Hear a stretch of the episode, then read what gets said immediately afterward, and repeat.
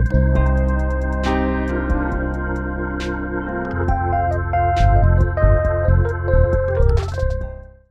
a todos, sejam muito bem-vindos à Conexão Capital, sessão de encontros da Capital Aberto.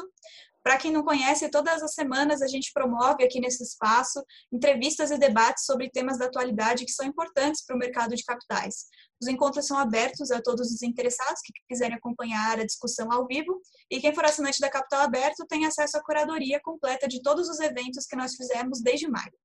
É, nós vamos deixar aqui fixado no site do chat do Zoom, aqui no chat do Zoom e do YouTube, o endereço do link da Conexão Capital, para quem quiser dar uma olhada nos outros conteúdos que a gente já produziu. Mas hoje a gente vai falar aqui de unicórnios e startups brasileiros e como esses negócios podem acabar modificados pela pandemia de Covid-19.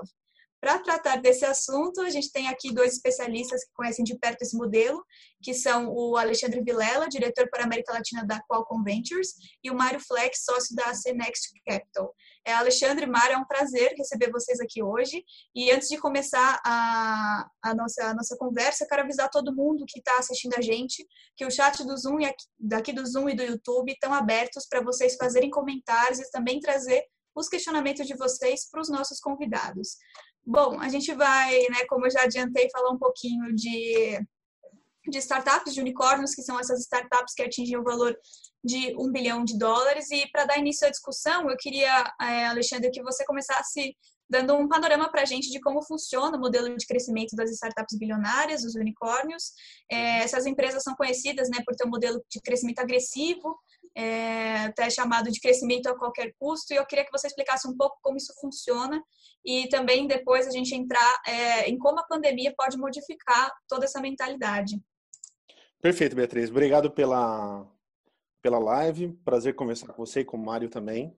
É, muito rapidamente, quer dizer, eu trabalho na Qualcomm Ventures. A Qualcomm Ventures está no Brasil desde 2012 e nós temos atualmente 14 empresas do nosso portfólio na região, sendo que algumas delas elas é, são, é, são caracterizadas como unicórnios, ou seja, empresas que tiveram valuation acima de um bilhão de dólares na sua última rodada de investimento. É importante dizer o seguinte: é, esse modelo de crescimento a qualquer custo que você comentou no, no início da nossa conversa, esse é um modelo que predominou é, é muito nos últimos anos, mas é um modelo que tem sido crescentemente é, desafiado. Então, é, essa tese de que você consegue é, ter um crescimento é, baseado é, em receitas com pouca qualidade, onde o unit economics ele é muitas vezes negativo ou muito desafiado, ele tem esse modelo ele tem sido crescentemente desafiado e, posso dizer que ele tem esse modelo está sendo está se exaurindo com o tempo. Então, no ano passado, eu acho que talvez o caso mais emblemático disso foi quando a WeWork, uma empresa aqui dos Estados Unidos, tentou ir, tentou ir ao mercado de capitais para fazer a sua abertura de capital e ela não efetivamente não conseguiu. E a WeWork, por uma série de motivos, é uma empresa que se caracterizou é, por ter crescido é, com muita velocidade, é, não necessariamente no modelo onde onde o, uh, o, o, unit economics é, é, fizesse é, fosse muito saudável. Então, o que está acontecendo com o passar do tempo é que os investidores eles têm tido um escrutínio cada vez maior acerca desse desse modelo, em, em particular acerca da qualidade das receitas das companhias. Empresas que têm é, unit economics muito desafiadas, essas empresas elas têm tido mais dificuldade de levantar de levantar capital, né? É, hoje é importante caracterizar o seguinte: empresas de tecnologia, em startups, etc. É, boa parte dessas empresas, a maioria dessas empresas, eu diria, elas ainda são consumidoras de, de caixa, né? É, tendo dito isso, hoje os VCs eles são muito focados em olhar três aspectos principais. O primeiro deles é o top line growth, o crescimento de receitas. O segundo é o unit economics, muito caracterizado pela margem bruta das empresas. E o terceiro aspecto é a recorrência de receita. É, então, é, se o unit economics fizer sentido, esse é um bom indicador que a empresa no futuro ela pode ter alavancagem operacional, ou seja, ela pode ser muito lucrativa é, no futuro, a partir do momento que ela tiver uma escala relativamente boa. Se o unit economics for muito desafiado, eu acho que o escrutínio para com essas empresas tem sido cada vez maior e essas empresas elas têm tido um pouco mais de dificuldade de levantar capital. Ótimo, Alexandre. Obrigado pela, pela introdução. Eu queria passar um pouco a palavra para o Mário agora e já aproveitar para perguntar É, o Alexandre trouxe um pouco né, esse, esse background, o que aconteceu com o WeWork ano passado. É, se agora com a pandemia, isso também, o, o que, que muda, né? Com, como que a, que a pandemia pode somar para essa pressão que esse modelo de crescimento já vinha sofrendo? Bom, primeiro, boa tarde, Beatriz, Alexandre, é, todos que estão aqui presentes. Obrigado pelo convite. É, a Cenex Capital está na outra ponta em relação à Qualcomm Ventures. A gente formou a empresa muito recentemente, é um grupo de uh, antigos sócios de velhos tempos da Accenture, que antigamente era Anderson Consulting e Arthur Anderson nos nossos tempos anteriores, e junto com o Vasco Lute, é, ex-presidente da Pepsi aqui no Brasil, nós resolvemos juntar esforços e montar essa, essa empresa para fazer investimentos em, em startups. E agora, esse, esse movimento que a gente vê hoje nos lembra muito, acho que, acho que o Alexandre nem era nascido 20 e tantos anos atrás, no tempo do ponto com, que tinha também uma. uma, uma a gente viu isso, nós estávamos todos da, do tempo de consultoria naquele, naquele momento, e a gente viu toda aquela febre. Botava ponto com no nome da empresa e aparecia, não interessava se você tinha receita e, e características específicas, você botava ponto .com e chovia, chovia dinheiro. Esse fenômeno desses últimos tempos aqui, um pouco antes do limiar da pandemia, pré-pandemia, parecia um pouco isso, né? com valuations assim excessivos, uma, uma, um desequilíbrio muito grande entre liquidez, é, é, o mercado com muita liquidez procurando projetos, então esse desequilíbrio acho que causou um pouco de excesso nesses, nesses processos de valuation. Né? Eu acho que, a tua pergunta, Beatriz, sobre a pandemia, a, a pandemia, ela, ela, ela, ela talvez ela coloca mais luz em questões essenciais, por exemplo, caixa. Quer dizer, muita, muitas empresas, startups que vão começando de uma série para outra, do, do, do pré-angels até chegar na, nas primeiras séries, ela vai captando caixa e vai procurando chegar na próxima rodada, até a próxima rodada. Acho que esse processo de ficar com, uma, uma, uma necessidade de caixa é, na zona de risco, porque você acredita que, que vai chegar a próxima rodada, acho que isso é um efeito que a pandemia traz é, muito violento, porque você precisa preservar a caixa é, mais do que nunca em outras situações. E, e eu acho que entra também um fator de evidente nessa história toda, que quanto mais você está do lado digital, do lado que está onde a demanda hoje no mundo é, pós-pandemia, o mundo com a pandemia exige, você está um pouco mais confortável. Está dependendo muito de uma estrutura que, que tivesse é, eu conheço algumas startups, a gente também trabalhou e continua trabalhando muito com o ecossistema de, em Israel. Várias empresas que desenvolveram tecnologias, por exemplo, para o setor de turismo, para o setor aéreo, têm evidentemente um choque, um choque brutal nesse momento por causa da pandemia, por causa da consequente paralisação desses setores. Agora, do outro lado, quem está no mundo digital, quem está no mundo que está demandado ah, até a mais por causa dessa situação, tem visto uma aceleração no seu crescimento. Eu acho que a questão central nessa história que diferencia, ela tem dois aspectos. Ela tem o aspecto caixa e tem o aspecto criatividade. E aí eu só acrescentaria na lista que o que o Alexandre colocou das empresas que de fato têm solidez para navegar e, e, e passar mais adiante, é o fator da, da, da, da, criatividade e a capacidade dos fundadores das empresas, dessas startups, né? para que o investidor tenha uma, uma percepção e uma segurança grande de que esse projeto, além de ser um projeto que tem potencial, tem impacto, tem capacidade de receita recorrente, ele também está pilotado por um, por, por um grupo, por um, por um, é, um empreendedor eh, de venture care, de, de, de startup, que tenha essas características específicas eh, de criatividade, de, de resiliência a uma situação tão, tão grave como essa e capacidade de transformação e criatividade. Ô, Mário, eu queria só perguntar uma, uma questão, né, a partir de que você trouxe esse caso, né, da bolha das .com, é, se você acha que, que o que a gente vivia agora, é, de certa forma, também era uma bolha que está sendo estourada agora pela pandemia. Eu acho que aqui tem uma diferença grande, que, que, que para mim não. Porque, e, e por isso eu não considero que seja uma bolha. Eu acho que a gente tem uma transformação. A gente vinha vindo, se a gente voltar um pouco lá atrás, antes da pandemia, a gente vinha vindo numa transformação já do mundo para o mundo digital muito violenta, muito forte. Os vetores de transformação no mundo nosso de, de, consultoria de tantos anos, a gente queria ver quais eram as grandes transformações, porque essas são as nossas grandes oportunidades. Agora, a, a confluência da evolução do mundo digital, o surgimento de inteligência artificial, realidade aumentada, quantum computing, a transformação que isso traz para várias indústrias, como a própria indústria de saúde e todas, praticamente todas as outras, é, é, é, é era monumental e continua sendo monumental. Então, acho que não é uma questão de bolha. Talvez a gente está, é, independente da pandemia, a gente está vivendo um ciclo na, na história do, do avanço, da modernidade, é, do progresso, com uma concentração de oportunidades de transformações tão gigantescas que eu acho que é muito mais concentrado do que eu, eu assisti, sei lá, em, em 40 anos de vida profissional.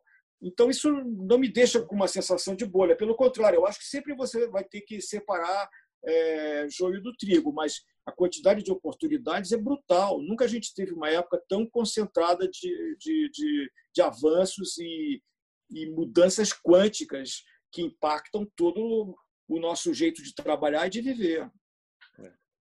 Alexandre, eu queria saber sua, sua opinião também sobre esse ponto, é, de como a pandemia está tá influenciando nisso tudo, se você também concorda com o que o Mário trouxe de que, de que não seria uma bolha, é, mas também pedir para você, a gente recebeu aqui algumas mensagens no chat, pedindo para você desenvolver um pouco mais o conceito de Unit Economics. Então, se você puder falar um pouquinho disso antes de dar seu parecer, por favor. Tá, o Unit Economics, fundamentalmente, o melhor proxy de Unit Economics é a margem bruta das empresas. Então, o Unit Economics é como se você fosse é, olhar é, sob ponto, o ponto de vista de, de, de, de, um cliente que está consumindo um produto, qual é o fluxo de caixa que, ele, que, aquele, que, que eu enxergo como empresa ao servir aquele cliente. Então, imagina que eu sou, é, por exemplo, é, um fornecedor de serviços de TV a cabo para a minha base de clientes. Então, o que acontece? Quando eu, eu adquiro um cliente, eu tenho um custo de aquisição do cliente, um custo de marketing para trazer aquele cliente para o meu serviço. Além disso, quando aquele cliente entra na minha plataforma, eu tenho um investimento inicial, que é o equipamento que eu preciso colocar na casa do cliente, etc. Em contrapartida a esse investimento que eu faço, eu tenho um fluxo de caixa que vem uh, do negócio que eu tenho com esse assinante. Tá? Então, esse assinante vai me pagar todos os meses. Quando eu combino esses dois elementos, o elemento de investimento com o elemento de receitas recorrentes, eu tenho o chamado Unit Economics. Tá? Então, é, o ponto que eu fiz é que muitas vezes as empresas de tecnologia elas têm que fazer um investimento muito grande é, no ser, na, sua, na sua infraestrutura tecnológica, é, mas é, o, é, e, isso, e esse investimento ele, ele é recompensado na medida que você consegue agregar vários, é, vários clientes. Né? Quer dizer, se você tem um unit economic sadio e você consegue trazer escala de clientes para sua plataforma, você consegue pagar aquele investimento com, com folga. Então, esse é o conceito de unit economics. Tá? É, e com relação à sua, à sua primeira pergunta, sim, eu concordo é, absolutamente 100% com o que o Mário disse. Eu acho que o que a gente está vendo é, atualmente no mercado é uma aceleração de tendências que já estavam é, permeando a sociedade. Eu posso dar um exemplo é, como como um bastante simbólico disso, né? Então a gente pega, por exemplo, a indústria de e-commerce. Se eu pego aqui o mercado de groceries, né, que é basicamente supermercado aqui nos Estados Unidos. Esse é um mercado que comanda alguma coisa como 650 bilhões de dólares por ano. É, historicamente, a penetração de e-commerce é, no mercado de grocery sempre foi alguma coisa como 2 a 3%. É, nas primeiras oito semanas da pandemia, essa penetração saiu de 2% para 10%. Então, é, se a gente está falando de um mercado de 650 bilhões de dólares, a gente tem praticamente alguma coisa como 40, 50 bilhões de dólares que estavam nos supermercados físicos e que de alguma, alguma forma esse, esse dinheiro ele se movimentou na direção do online. É, então, é, empresas que têm é, capacidade de capturar esse tipo de demanda, obviamente elas saem muito fortalecidas dessa crise. A, gente acha que é, boa parte das mudanças que, que, que a gente está é, passando por nesse momento são mudanças que têm uma característica, de certo modo, estrutural. Né? Então, segmentos como telemedicina, e-commerce, comunicações baseadas em nuvem, educação online, mesmo setores aí de infraestrutura, eles saem muito fortalecidos é, nesse contexto aí de, de, de pandemia, né? E você acha que tem algum setor que, pensando é, mais no nosso contexto do Brasil, se tem algum setor que seria é, sairia mais fortalecido? Que é, se a gente tem alguma particularidade que influencia nisso? Olha, eu, uma característica muito interessante é, do mercado brasileiro, e eu percebi de uma maneira muito clara quando me mudei para os Estados Unidos, é o fato de que os mercados no Brasil são muito mais fragmentados. O middle market brasileiro ele é muito grande. É, então, vou dar um exemplo bem simples. A gente pega, por exemplo, o mercado de farmácias, né? Então, se você vem aqui nos Estados Unidos, é, entre CVS e, e Walgreens, você praticamente tem mais de 60% do mercado. É, quando a gente olha isso no mercado brasileiro, você tem vários pequenos grupos e o mercado é extremamente fragmentado, né? É, tentando fazer trazer uma analogia disso para o mundo aqui de startups e mundo de tecnologia, uma das teses de investimentos que a gente vê como mais vitoriosas no Brasil é a tese de investimentos em agregadores. Tá? Então, basicamente, são empresas que conseguem agregar é, grandes grupos de é, grupos de pequenos fornecedores com grupos de, de clientes, né? E eles conseguem fazer essa essa vamos dizer assim essa mediação entre entre esses dois domínios. A gente tem vários exemplos disso. Então, a 99, que é uma empresa que a Qualcomm é, investiu desde, os, desde a, da, da, do seu Série A, é um exemplo de agregador. Então, de um lado você tem é, passageiros, do outro lado você tem motoristas e você tem uma plataforma para juntar essas, esses dois grupos. É, empresas como a Quinto Andar, que é outra empresa do nosso portfólio, que de um lado você tem é, landlords, ou seja, é, proprietários de imóveis, do outro lado você tem pessoas interessadas em fazer aluguel e você tem um agregador que junta essas duas pontas. Esse tipo de, é, de tese é, costuma ser assim bastante é, vencedor em mercados com as características do, do, do mercado brasileiro. E a gente continua bastante animado com esse tipo de tese dentro do nosso dentro do nosso portfólio. Eu posso dar outros exemplos, mas esse é, um, esse é apenas um deles. Ah, tá ótimo. É, queria ouvir também do, do Mário se você enxerga alguma particularidade que essa pandemia pode trazer de oportunidade para o setor de startups ou de startups que querem se valorizar até chegar ao nível de unicórnios. Como é que, se você está vendo oportunidades particulares no Brasil nesse sentido? Eu, eu acho que, complementando até o que o Alexandre falou, essa chacoalhada no mercado cria muita oportunidade. E, claro, que você é, não precisa ser um empreendedor exclusivamente com uma, uma capacidade visionária, transformadora de tecnologia, para aproveitar essa, essa virada geral. Eu vou dar alguns exemplos. A gente, nesses últimos quatro, cinco meses, tem uma quantidade muito grande de pessoas que passou a, a morar nas suas segundas residências ou nos seus, até mesmo alugou é, é, moradias fora das, das grandes cidades a, a, capacidade de distribuição, de logística, de, de suprimento, de abastecimento é de uma precariedade assim absurda. A gente está acostumado numa vida aqui em São Paulo, Rio, grandes capitais, onde você tem disponibilidade para montar um home office, você é capaz de na tua casa usar tudo tudo que já tem disponível de, de abastecimento e, e, pedidos eletrônicos e, e recebimento na tua casa. Você vai para o interior, você sai é, é, é zero. Eu tive essa experiência né, pessoalmente. Eu estava na minha casa e a, a, a, fiz uma tentativa enorme em Campos do Jordão de usar os fornecedores locais.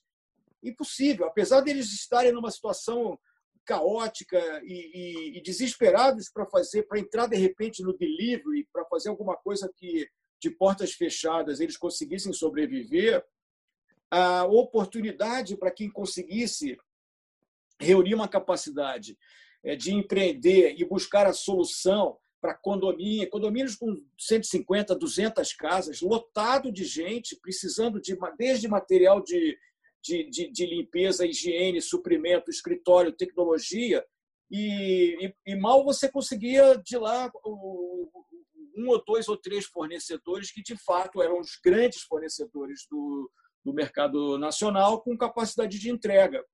E você podia comprar, eu comprei, de raquete de ping-pong, a bola de tênis, até material de, de impressora, e quem vinha me, me entregar era a mesma empresa de, de logística, que não é uma empresa local. Então, eu acho que começou a, a, a, a aparecer uma enorme quantidade de novas oportunidades, além de, da expansão de quem tem realmente é, capacidade de, de, enxergar neste novo cenário uma oportunidade de expansão de, de crescimento mais acelerado. Então, ah, eu vejo que a pandemia ela criou uma, uma, uma, uma chacoalhada boa no mercado, além daquilo que eu falei no começo, dessas transformações todas da evolução do mundo de tecnologia, que, que combinada gera muita oportunidade de, de empreendedorismo, até muito porque muita gente acabou perdendo o emprego. Então, o, os talentos de, de mais criatividade que estavam no campo profissional estão usando essa criatividade para aproveitar esse mar aberto de oportunidades que surgiu aí no mercado. É. Bom, a gente está falando né, de oportunidades, de todas essas oportunidades que estão surgindo, mas a gente precisa de financiamento né, para colocar esses, esses negócios para funcionar. E agora, nesse cenário que a gente está de crise, eu queria saber de vocês o que, que, muda no financiamento dessas startups, desses unicórnios, se de repente os fundos de venture capital vão ficar um pouco mais vendo esse cenário, se teve alguma mudança é, no financiamento desses negócios. É, Alexandre, se você puder começar, por favor. Tá bom. É, bom, eu acho assim, importante dizer que quando a gente fala especificamente de Brasil, é, boa parte dos, vou, vou chamar assim, dos, alguns dos maiores fundos de venture capital do Brasil, eles fizeram captação de fundos é, bem recentemente. Então, esses fundos hoje eles estão bastante capitalizados. Tá? Então, no ano passado, a gente teve um ano recorde do ponto de vista de, de, de alocação de capital em venture capital no Brasil. É, naturalmente, esse ano é, isso não deve acontecer mais uma vez mas a gente tem percebido que a velocidade, assim, existem muitas transações acontecendo no mercado, existe muito capital disponível no mercado. Uma coisa que efetivamente mudou é que os fundos estão refinando as suas teses de, é, de investimento. Eu acho que tem um pouco de é, dentro desse contexto de online is the new normal, né? Quer dizer, é, dentro do contexto de pandemia, existem setores que são vencedores, existem setores que são mais prejudicados. Então, obviamente, os fundos eles têm refinado um pouco as suas teses de investimento ao redor dos temas que são mais é, é, mais beneficiados pela crise, mas efetivamente as transações elas continuam a acontecer. Tá? Então, em particular, é, empresas que estão que fornecem soluções para aceleração de transforma, da jornada de transformação digital em seus clientes, essas empresas de alguma forma elas continuam recebendo é, recebendo capital. E eu acho assim, quando a gente fala especificamente de valuation, obviamente valuation ele é dado por uma combinação de vários fatores, é, fatores de oferta e fatores aí de demanda. Tá? É, como eu disse, existe oferta de capital, os fundos eles estão relativamente bem capitalizados para fazer investimentos. É, e além disso, assim, um outro fator que influencia bastante é, no valuation das empresas de capital fechado, fundamentalmente são as empresas de capital aberto, chamados comparáveis, né?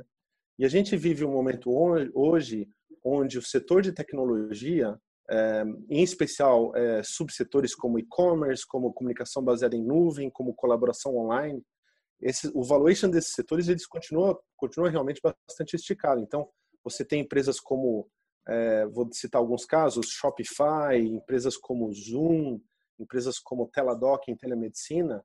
É, Shopify hoje vale 60 vezes receita, Zoom vale 80 vezes receita, a Teladoc vale 30 vezes receita, DocSign vale mais de 30 vezes receita. Então, isso de alguma forma acaba gerando uma referência para empresas de capital fechado.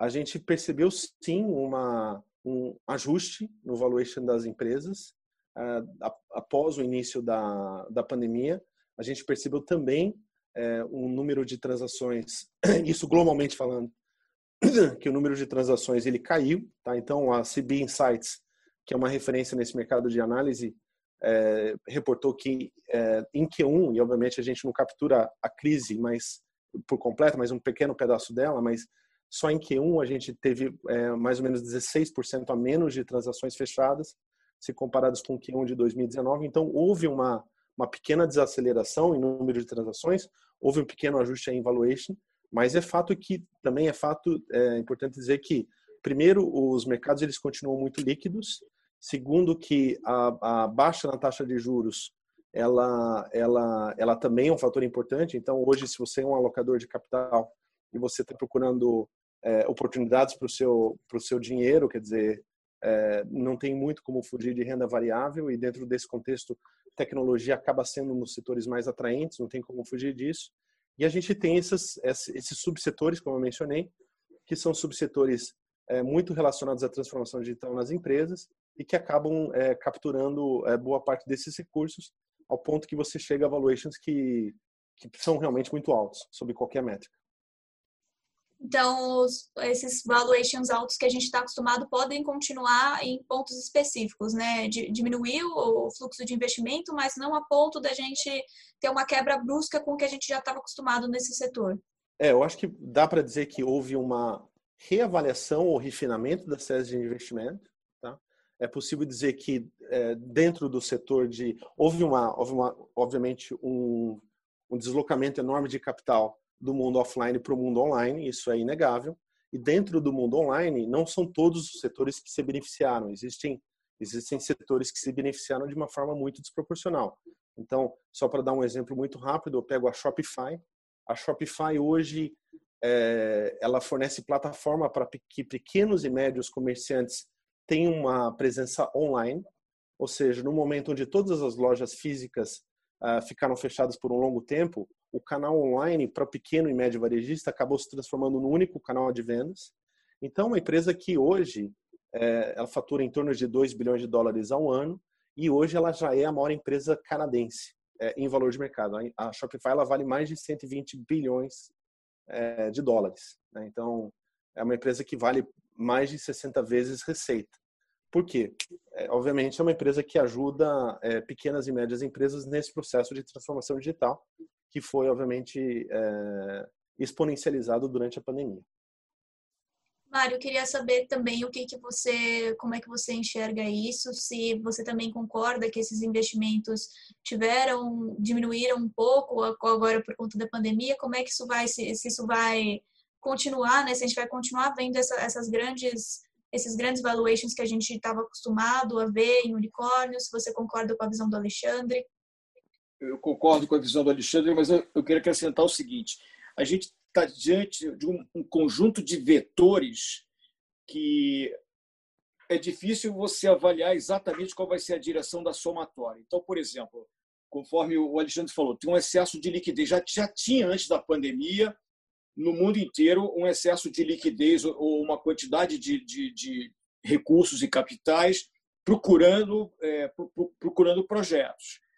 Quando você passou a entrar numa época agora que, além daquela liquidez que você já tinha acumulada antes, você vem com um fenômeno todo de, de, de, juros decrescentes em todos os lugares do mundo, até no Brasil. Quer dizer, o Brasil que passou uma temporada se beneficiando do, do, do tal do carry, que a turma pegava dinheiro lá fora de graça e botava aqui, corria um certo risco cambial, mas estava valendo a pena, acabou isso. Com juros praticamente zerados, todo o sistema de renda fixa, é, as pessoas que dependiam das, dos seus aluguéis, essas coisas de, de renda fixa simplesmente morreram. Então, você tem uma necessidade conjugada agora também, em cima daquela liquidez inicial, de procurar alguma coisa que faça com que o teu capital tenha alguma remuneração. E aí, inevitavelmente, você tem que entrar em, entrar em alguma coisa de risco. Agora, por outro lado, você tem vetores dizendo o seguinte: pô, essa pandemia foi um choque. Ninguém tinha a menor ideia que, essa, que nós íamos viver uma situação como essa. E depois que a gente começou, a gente também não tinha ideia que ia passar tanto tempo E, e mesmo agora, quase seis meses depois do começo desse terror, a gente ainda não sabe exatamente quando é que a gente vai sair da floresta. Então, isso impõe que quem tem cash, o cash nunca foi tão king como agora. Então, evidentemente que a precaução com relação aos valuations, com relação à tomada de risco, com relação ao, ao privilégio de você estar sentado numa pilha de, de cash ou que você já captou o, o, o volume para montar o teu próximo fundo, é, ou porque tem uma, uma, uma, demanda vindo desse excesso de liquidez, composta também ainda por todos esses programas governamentais na Europa, nos Estados Unidos e aqui no Brasil, de enfiar dinheiro na economia para poder salvar desde a pessoa física lá embaixo até os negócios que, que, que, precisaram ficar paralisados como nunca. É mais uma, uma, uma injeção de liquidez que compõe como um outro vetor essa história toda. Então é muito difícil hoje de determinar para onde vai quando essa nuvem toda sair da nossa cabeça. Mas eu acho que é uma excelente lição de novamente a gente pensar que caixa é super importante, criatividade é super importante, talento, né? Estou vendo algumas perguntas aqui no chat sobre governança corporativa, compliance. Todas essas ferramentas tradicionais são, são, são legais, são importantes. Agora tem todo esse negócio do, do ESG, de, também como uma regra importante de preservação ambiental, de preocupação social, etc. Mas acho que é maior o principal elemento de tudo isso chama-se talento. Eu posso desenhar o melhor modelo de governança corporativa, eu posso escrever uma, uma política de compliance completa, espetacular, mas quem vai executar são pessoas. Então, eu acho que é, a questão do talento, diante, inclusive, de uma transformação que exige que pessoas sejam recicladas, transformadas, reeducadas para esse esse mundo de oportunidades, porque do lado do, lado do mundo digital está faltando gente. É, ali onde o Alexandre está, no Silicon Valley, na Califórnia, imagina a turma de realidade virtual, é, realidade aumentada, a, velocidade de, de, formação de engenheiros, de técnicos, de gente com capacidade para essa área, ou para se transformar um mundo antigo que precisa, de fato, acelerar, sua ida para esse lado, é, é fenomenal. Então, acho que a questão central, mais importante de todas as coisas que a gente aprendeu nos nossos livros, nas nossas experiências práticas de gestão, é como lidar com a questão do talento, na escassez, na necessidade de criatividade e na transformação. Então, agora os fundos vão ficar um pouco mais seletivos é, na hora de escolher onde vão colocar os recursos para tentar escolher esses líderes mais talentosos, essas ideias mais criativas, porque a gente viu um, é, uma, um investimento abundante né, nos últimos anos, tanto fora do Brasil quanto dentro. Então, eu queria saber se agora é, vai ser diferente, se vai ter uma seletividade maior, inclusive é, pensando especificamente no cenário brasileiro. Olha, nós, nós na, na, na, na Cenex Capital estamos desenvolvendo as nossas ferramentas, mas uma das coisas que a gente tem aprendido, e que eu vi isso também num fundo importante em Israel, é, eles, eles trouxeram para o time uma, uma, uma psicóloga do exército israelense.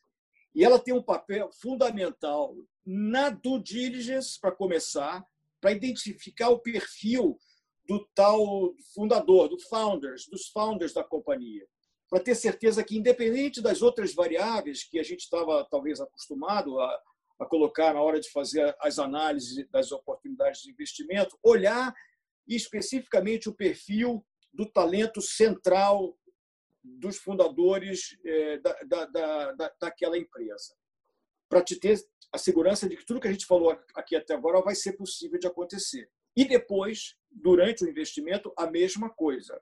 O acompanhamento de que o crescimento da companhia venha, venha acompanhado de um crescimento da quantidade e da qualidade de talentos ao lado do fundador, que também não basta ele sozinho ser a única estrela. Então, eu acho que isso aqui é uma novidade, uma novidade talvez mais exacerbada por conta de todas essas, essas variáveis que a gente falou. É, isso tem implicações no sistema educacional, tem implicações no sistema de recrutamento, na retenção de uma de uma de um tipo de skill é, de competência é, que vai ficando raro nesse primeiro momento, mas que precisa se desenvolver. Então acho que esses são esses são os grandes é, as grandes novidades que a gente vai vendo com mais coloração embaixo dessa crise toda. Ótimo. É, bom, eu queria retomar um pouco, né? Você já respondeu um pouquinho, mas passar a palavra para o Alexandre sobre as perguntas que a gente recebeu aqui no chat. A gente recebeu uma pergunta do Luiz Felipe de Abreu, perguntando se vocês acham que neste novo cenário a, as empresas, as startups e unicórnios vão dar mais atenção para a governança corporativa. E o Daniel Jorge acrescentou, né? E como é que fica o compliance também nessa situação? O Mário já deu uma pincelada, Alexandre, eu queria ouvir também o que, que você acha dessas perguntas que chegaram aqui para a gente. É, eu, assim, eu concordo 100% com o Mário. Eu acho que a gente vive um momento e no nosso convívio diário com os fundadores das empresas, a gente percebe que é, muitas empresas elas estão numa, muitos dos fundadores, né, dos CEOs das empresas, eles estão numa verdadeira montanha-russa emocional, né? Então, é, a gente no nosso portfólio de, de, de, empresas na América Latina, nós tivemos casos é, de, de, de empresas que tiveram uma aceleração formidável durante a crise é, empresas, em particular no setor de e-commerce, no setor de telemedicina, é, empresas que cresceram fabulosamente em função disso. E, obviamente, a gente tem, teve empresas é, que, que sofreram um pouco em função da crise, sofreram bastante em função da crise.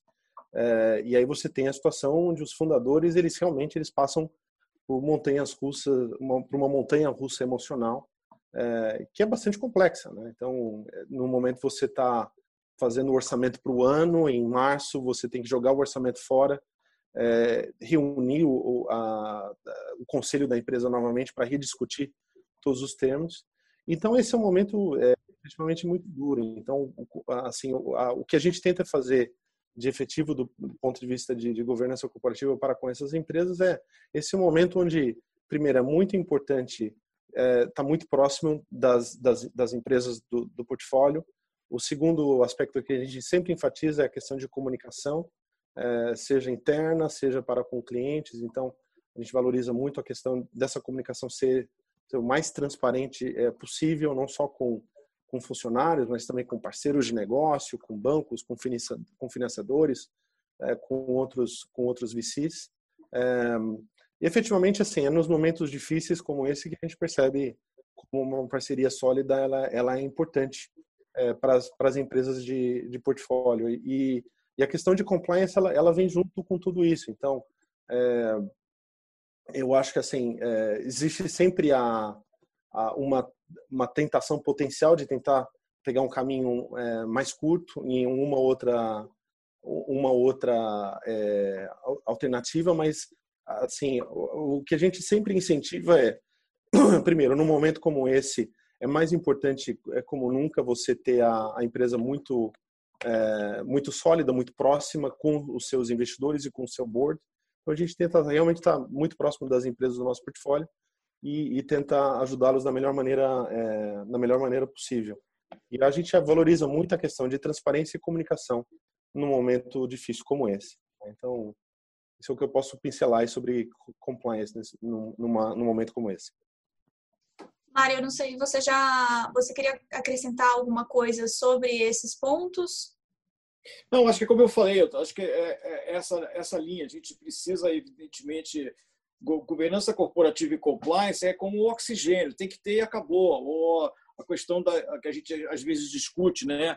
É, é, ética, integridade, ou, ou, você tem ou não tem, não tem meia, não, não, não tem possibilidade mais de você sobreviver sem. Mas acho que essa é uma, uma página é quase assim, é, essa é uma questão obrigatória, nem, nem tem que discutir. Agora tem que discutir as, as, novidades, as quebras de paradigma. Né? Eu vejo, por exemplo, muita empresa que falou assim: não, agora nós viramos uma empresa digital por causa da pandemia.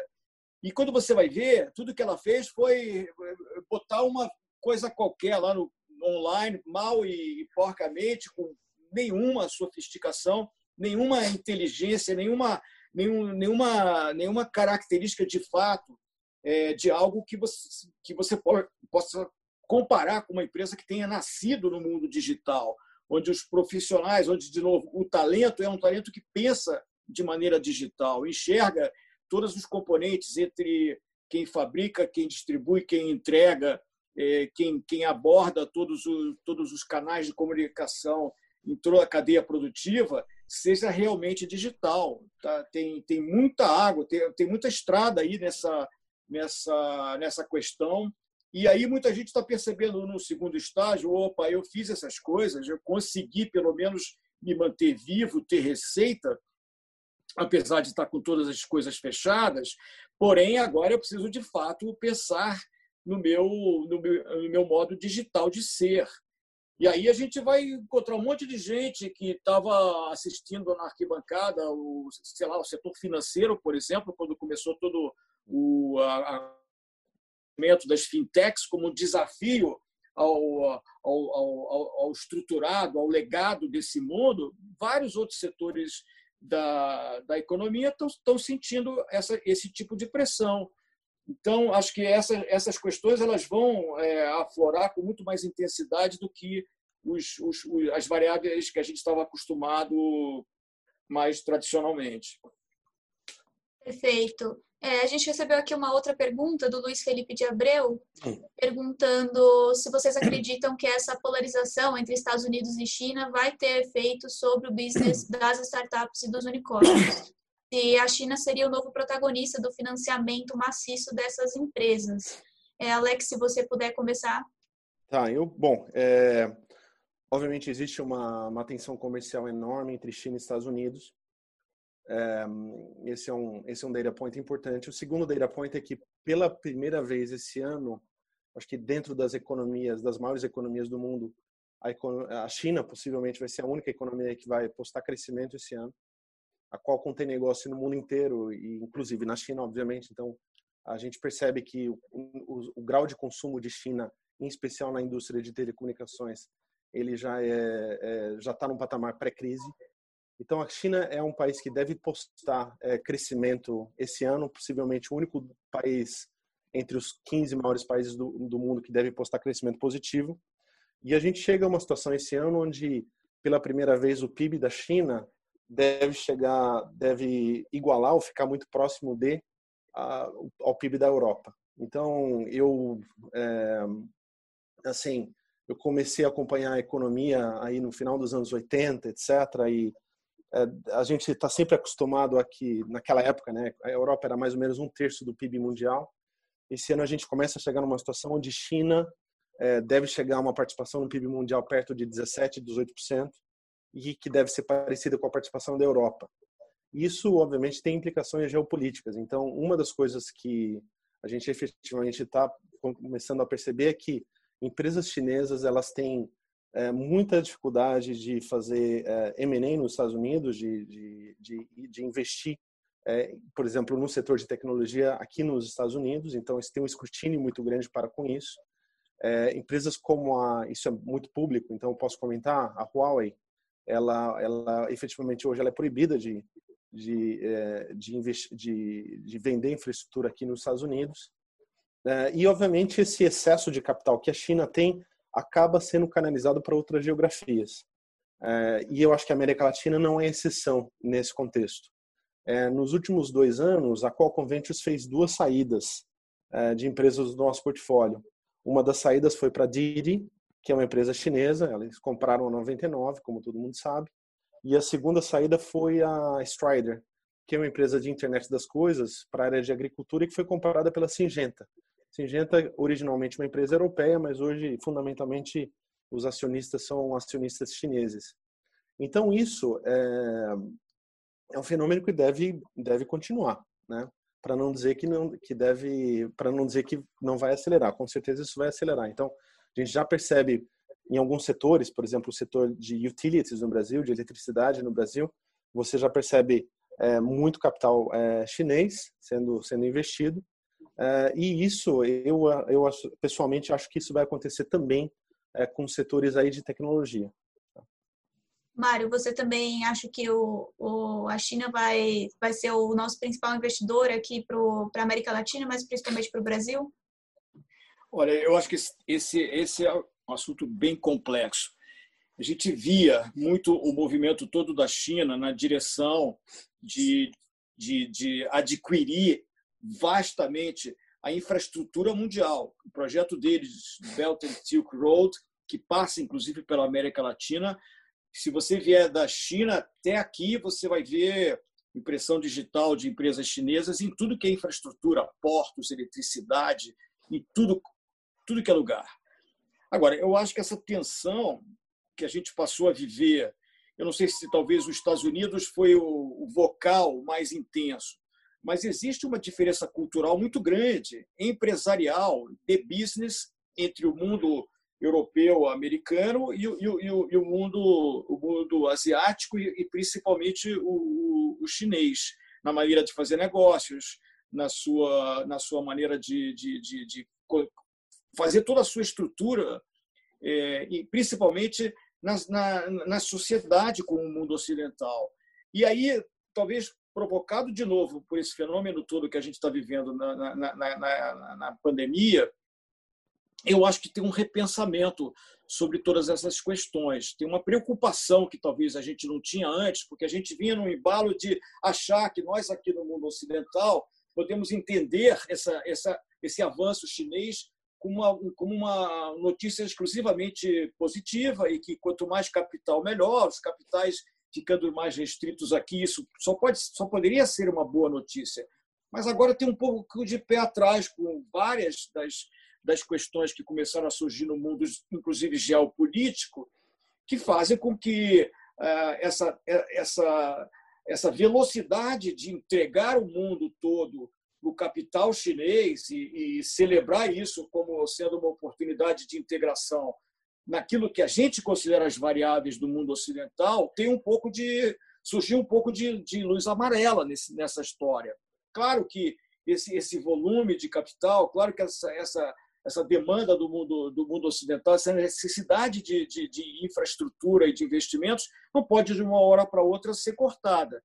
Mas eu vejo agora uma temporada onde, pela primeira vez, esse fluxo inteiro que vinha caminhando é, de uma com uma velocidade muito grande e sem preocupações e sem questionamento, ele começa a ter um pouco de, de, de refluxo. Você começa a ver o mercado americano dizendo, olha, não, não, não, essa discussão do 5G não vai, não vai rolar, a gente não quer ficar ah, exclusivamente com ah, todo o processo industrial colocado na China, a gente quer questionar algumas questões geopolíticas que incomodam os nossos princípios e valores. Então, eu, eu, eu não acho que a velocidade com que essa parceria estava indo, ela vai continuar do mesmo jeito ela, ela, ela é muito grande para ser interrompida, muito volumosa, mas ela, ela vai colocar alguns níveis de estresse, questionamentos e, e padrões de exigências diferentes do que a gente vinha trazendo aí nessas últimas décadas, nesse oba-oba todo. É. Eu queria só fazer um comentário ao que o Mário falou. Eu, é, quando a gente fala de globalização, né? Acho que uma das coisas que que aqui nos Estados Unidos tem sido é, muito discutido é o, é o seguinte, quer dizer, a gente chegou num momento de crise e os Estados Unidos nos últimos 20 anos fizeram um movimento muito forte de terceirização é, da sua base produtiva para a China. Isso não é surpresa para ninguém. Mas é, a gente chegou num momento como, como agora, onde é, os Estados Unidos de uma hora para outra percebeu que ninguém fabricava máscara dentro de casa, é, respiradores artificiais eram todos fabricados na China, mesmo os, os, testes, boa parte dos testes eram, eram importados. E eu acho que efetivamente isso trouxe um grande desconforto. O fato de que essas cadeias de fornecimento elas são todas terceirizadas hoje é algo que para o grande público americano acabou soando muito mal. Então, é, uma das, das dos efeitos dessa pandemia é que houve efetivamente o acirramento dessa tensão comercial e que e efetivamente algum, alguns passos aí da globalização a globalização ela vai ela possivelmente ela vai andar um pouco para trás em especial em alguns setores porque de fato é, você não ter controle de algumas cadeias de, de, de, supply chain que são muito críticas é, foi, é acaba sendo percebido como algo é, estrategicamente muito preocupante por parte dessas desses grandes é, como países como os Estados Unidos, né, efetivamente. Uhum. E para a gente também. E para a gente também, obviamente, acho que é, funciona um pouco da mesma forma. O Luiz agradece aqui, diz, a, a, agradece a análise a atenção com a pergunta. E a gente também tem aqui uma pergunta da Simone. Ela diz: é, gostaria de saber se há negócios que estavam totalmente fora do radar de vocês e agora com as novas variáveis trazidas pela pandemia voltaram né, para os holofotes e tendem a permanecer de forma sustentada. E ela pergunta se vocês teriam exemplos disso. Mário, se você puder começar com essa, por favor. Eu acho que são essas questões do, do desse mundo novo. É, a gente está percebendo que é, logística não estava assim, com essa bola toda. Eu acho que a indústria é, ela tem uma oportunidade de reavaliar a maneira como ela interage com o consumidor. É, eu acho que a gente ainda vê coisas assim absurdas para você entrar em contato com um call center no mesmo modelo que a gente estava vendo antigamente. Acho que hoje você não tem mais essa paciência para entrar numa ligação e ficar ouvindo dez vezes uma gravação numa aura, entendeu? numa ura, numa ura, desculpa, para te. Você não tem mais esse tempo, você não tem esse tempo, você não tem essa paciência. É, a gente vivendo em casa vai emendando uma coisa na outra, quer dizer, na, na, verdade a gente trocou aquele tempo que a gente perdia no trânsito por um tempo muito mais eficiente, então acho que o nível de cobrança é muito maior, portanto a oportunidade é para quem vai trazer solução específica para essa, é, é, esse novo, essa nova coleção de problemas que talvez a gente não, não dava tanta importância e agora a gente está percebendo que tem um valor enorme nisso. Né? Então, é. eu acho que tem muita transformação aí nesse campo é, é, visivelmente, sem falar no que tem atrás, suprimentos, distribuição.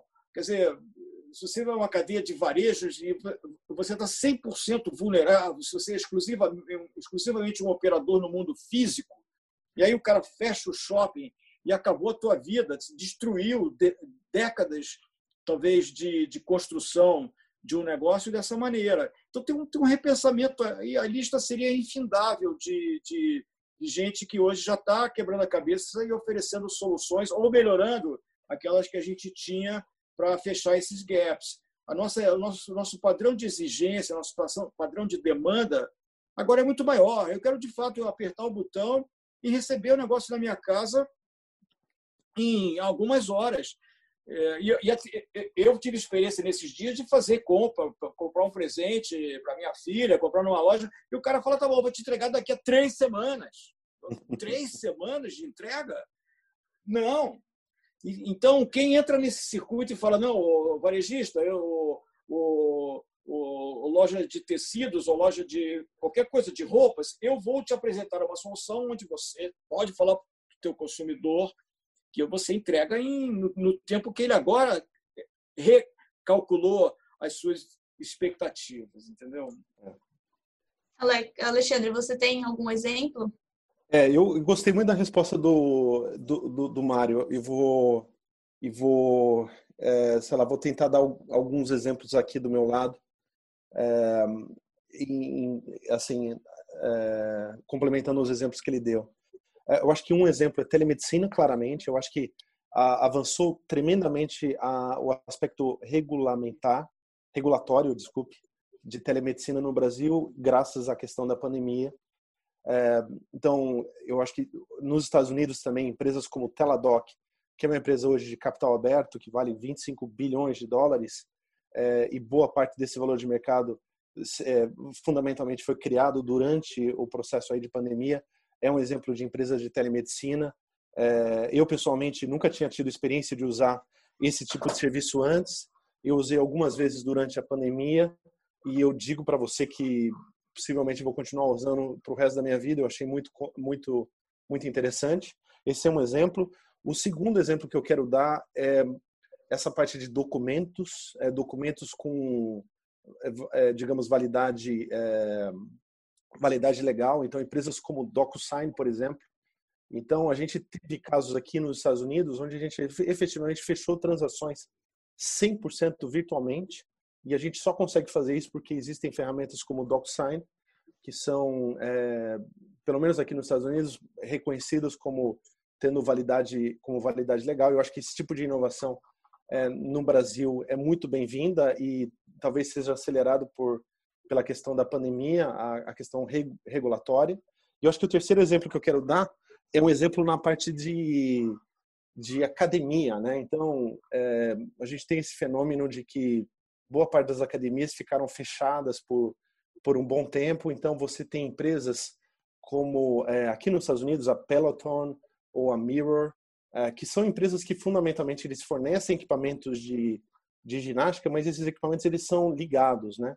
São conectados à internet. Então, você consegue fazer grupos virtuais é, entre amigos, etc. Então, você consegue manter aquele, de alguma forma, né? Obviamente isso isso não é perfeito, né? Longe disso mas de alguma forma você consegue manter aquele aquele engajamento social que você tem quando você faz quando você faz academia, etc. E você, enfim, você faz é, é, ciclismo e, é, e, se vê num grupo de amigos, etc. Então, de alguma forma você tenta é, é, replicar esse tipo de experiência aí no mundo virtual. Então, são três exemplos de, de, de ideias de, de empresas que aqui nos Estados Unidos elas elas estão é, prosperando bastante durante o momento aí de pandemia e, e, e, eu acho que no Brasil, por exemplo, o telemedicina é um dos, desses casos, né? Eu acho que a questão regulatória andou bastante nos últimos meses aí em função é, das restrições que a gente tem na pandemia. Perfeito. Bom, a gente está chegando aqui nos minutinhos finais do nosso encontro e eu queria terminar fazendo retomando um pouco né, a, o título do nosso encontro, se o modelo de unicórnio está em xeque. Em abril desse ano, o investidor e professor Alex Larazol publicou um artigo com o título Esqueçam os unicórnios, as startups agora precisam ser camelos, né? no uhum. sentido de que as startups precisam é, continuar com, ser, serem mais resilientes e continuar com menos recursos. Eu queria saber, como mensagem final de vocês, se vocês concordam com isso, nós vamos continuar tendo unicórnios ou nós vamos entrar nesse estágio de startups camelos. Queria saber um pouco o que, que vocês acham que vai acontecer aqui daqui para frente. É, Mário, se você puder começar com essa. É, eu, eu não gosto dessa separação, ah, ter o mundo dos unicórnios e ter o e ter o mundo dos camelos. Eu acho que, sei lá, eu acho que a Amazon ela é um unicórnio permanente. Por que não? Ela continua sendo capaz de, de se reinventar, capaz de entrar em mundos novos. Eu ouvi uma história uma vez de como o Jeff Bezos criou uma cultura de, de, de, de criatividade tão robusta a ponto dela, deles conseguirem internamente criar a Amazon Web Service, que é uma coisa que ninguém podia imaginar, que um dia aquilo ali seria um negócio tão importante dentro da estrutura de resultados de crescimento da Amazon. Então, eu acho que não tem, eu, não gosto muito dessa divisão. Mário? Acho que ele travou. Eu até pensei que fosse, fosse eu, de repente. Acho que ele deu uma travadinha. É, Alexandre, oh, acho que, acho que ele a criatividade pode sim criar oportunidades de novos unicórnios dentro até das empresas muito sólidas como uma Amazon. Depende do, do da, da Mário, você está travando, a gente não está conseguindo reunir e manter.